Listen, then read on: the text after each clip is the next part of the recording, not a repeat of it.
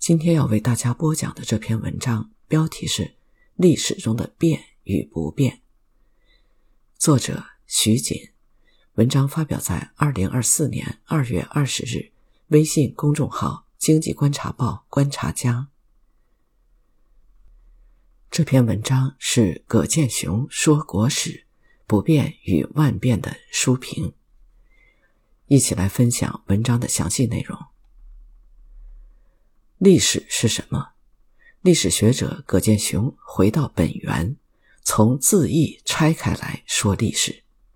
历就是历法，繁体字的历史的历与历法的历相通，即按时间顺序记录。而所谓史，可以从象形文字看出端倪，其原型就是一个人拿了一个记录的板，这个人最早的原型。未必是史官，更可能是巫师。中国历史起源于巫史传统，最早巫师记录承担了向天神祖宗报告、沟通天人之际的任务。随着记录繁多，史从巫中分家出来，二者也有了新的分工：巫负责沟通报告，史负责记录收集。至此，根据葛剑雄的总结，专职史官记下来的内容被称为史，将这些史按日历编排，就成为历史。这就是历史的最原始定义。历史对于中国人是特别的，中国从有文字记录开始，对于历史的记录就没有断过。中国也保存了历史上最多的史书，这一点儿。在其他文明中是罕见的，不少海外历史学家也强调过这一点。葛剑雄老师在谈到古代华夏人对历史的重视的时候，就多次强调一个说法：“欲亡其国，先灭其史。”最典型的案例就是孔子修订鲁国历史《春秋》，甚至有“孔子成春秋而乱臣贼子惧”的说法。这就体现了历史的作用。古人对于历史的敬畏，其实很大原因在于历史的起源，因为历史起初并不是写给我们这些后人看的，而写给天神祖宗的报告。古人强调视死如生，也正因此，对于历史的敬畏也油然而生。从最高统治者到普通人。没有人敢不保持对天神祖宗的敬畏，因此也都保持着对史官记录内容的敬畏。当时的人特别害怕因史官记录了自己的恶言劣行而在生前死后得到惩罚，更害怕祸延子孙。那么，在中国如此漫长跌宕至今的历史中，什么是变化的？什么又是长期不变的呢？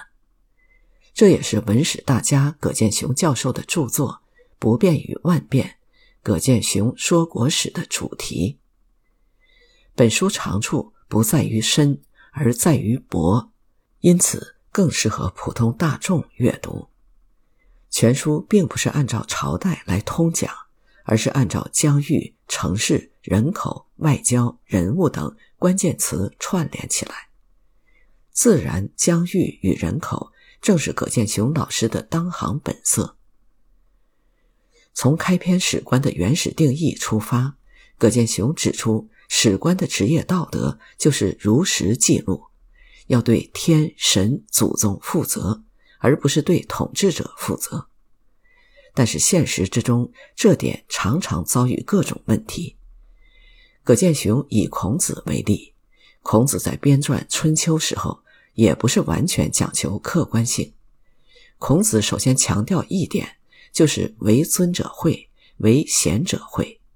也就是说，地位高的人或者品德高尚又有本领的人，要隐藏遮盖他们的缺点和错误。谁来规定谁尊谁贤呢？这也体现了孔子的价值观。尊者的标准是孔子根据心目中的周礼。按照周礼规定的等级和秩序来定的，而贤者的标准自然是根据他自己认同的价值观念来定的。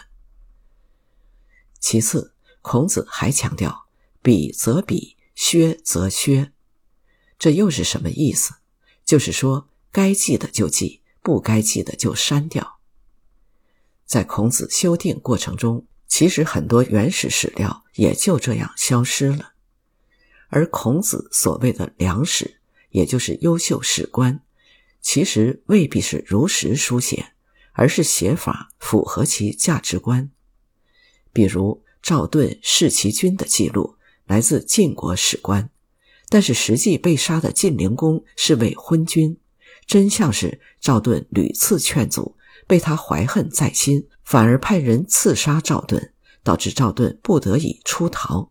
最后，晋灵公被杀。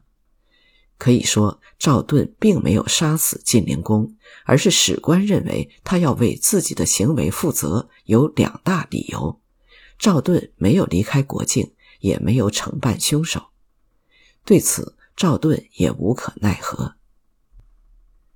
也正因此，每个朝代成立后的大事之一，就是修订前朝历史，表示自身的正统性。葛剑雄强调，从春秋去审视这些正史，比如二十四史以及其他官修历史，其实都是体现了本朝的孔子成春秋的延续。新建立的朝代花费很大的人力物力，隆重的为前朝修史，其目的不仅是要维护自己的价值观念，更是为了证明本朝得了天命，拥有政治上的合法性。从这个意义上而言，我们对于历史的审视，哪怕面对所谓言之凿凿的材料，也有了不同滤镜。这也是一种对于历史的祛魅，反而更能接近某些不能书写的历史真实。最典型的案例就是清朝。清朝入关之后，天下还没有完全平定，就开始组织专门机构修明史。不用说。这个阶段的明史主要是体现清朝得到天命，天下归心。但是随着天下稳定，乾隆继位之后，开始写明清两朝人物，风向又有了变化。因为清朝已经获得正统，价值观必须要重新确立，所以根据乾隆的指示，明朝强臣待遇有了变化，哪怕是为清朝立下汗马功劳。富贵终老的洪承畴等，通通编入由清朝首创的《二臣传》。伺候过两个主子的投降清朝的明朝的叛臣，都被称为二臣。与此同时，史可法等明朝抵抗清朝的人，反而统统列为忠臣。甚至地方修书也是如此，抗拒清兵的，一下子都成为忠臣义民节妇。原因何在？葛剑雄认为，因为这些降臣的作用已经毫无意义，而维护传统的价值观念对稳定统治更加重要。通过编纂历史可以做到。不要小看历史的作用，正是通过一再对于传统价值观的确认，清朝在遭遇太平天国危机的时候，得到了曾国藩、李鸿章、左宗棠、胡林翼等。汉族知识分子的支持。不变与万变，虽然是面对大众的书籍，看起来不少篇目是谈常识，其实是举重若轻，从贴近读者的问题和与案例引出议论，进而引发读者对于历史的反思。可以说，基本做到了史家具备的四常：史德、史才、史学、史实。我曾邀请葛剑雄老师参加读书会，期间葛老师说了一个小段子。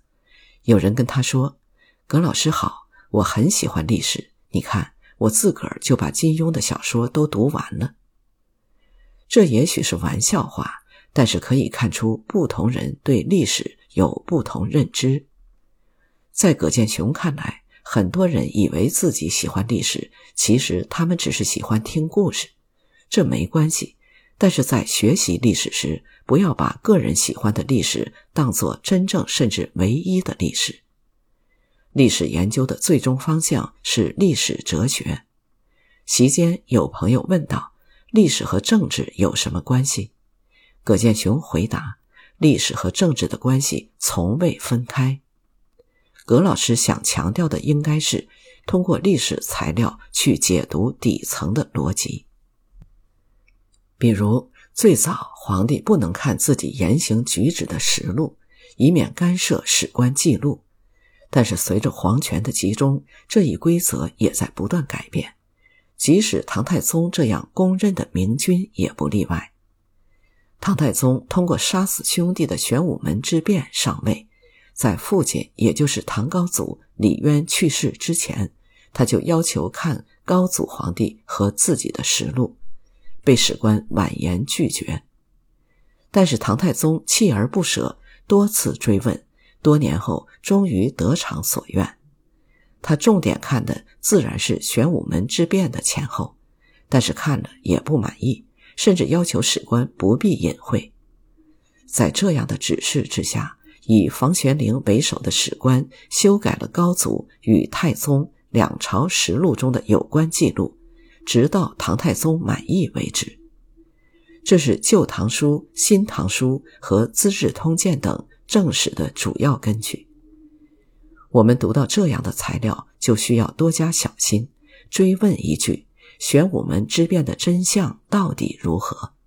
唐太宗真的是李渊得天下的最大助力吗？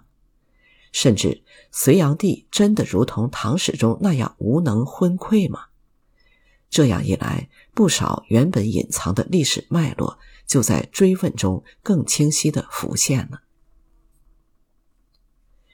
中国人重视历史，这是不是一种对信仰的替代？一个国家的历史不仅关于过去，更是关于当下与未来。从这个意义而言，我们应该多了解一点中国历史，而不是迷信历史记录的客观性。这正是我们更接近历史真相的一种方式。